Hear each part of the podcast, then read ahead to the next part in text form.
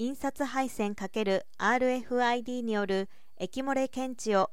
最新越発電所で実証。デジタルトランスフォーメーションが脚光を浴びています。生産労働人口の減少がこれからも続く日本では各種 IT を駆使して生産性及び効率を上げる真の DX が待ったなしです。近年その電力会社では配管設備の監視業務の高度化に取り組んでいます。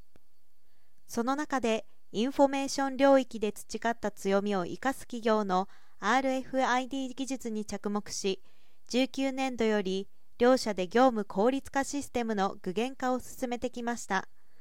作業員が目視で行っている配管監視業務にアナログ×デジタルのハイブリッド技術を活用することで液漏れの早期発見や作業品質の均一化それに伴う被害の最小化を図るということです。東北電力と突版フォームズは特殊インキで電気回路を形成する印刷配線と IC タグ等の情報を非接触で読み書きする RFID 技術を組み合わせ油や水水性薬品などの液漏れ検知システムを開発しました。配管を覆う外装板の内部に設置できる同システムを活用した実証実験を今月から世界最高水準の熱効率を誇る新仙台火力発電所にて実施します。外装板から液体が染み出た状況でなければ発見が困難だったところで液漏れの早期発見が可能。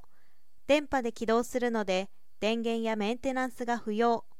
金属配線でなく印刷配線の技術を用いることで大幅な価格低減が可能といった特徴を備えています。同システムを発電所の配管など液漏れ点検に必要な部分に導入することで目視確認していた場所に加えて目視では確認しにくい場所についても液漏れのいち早い発見を実現します。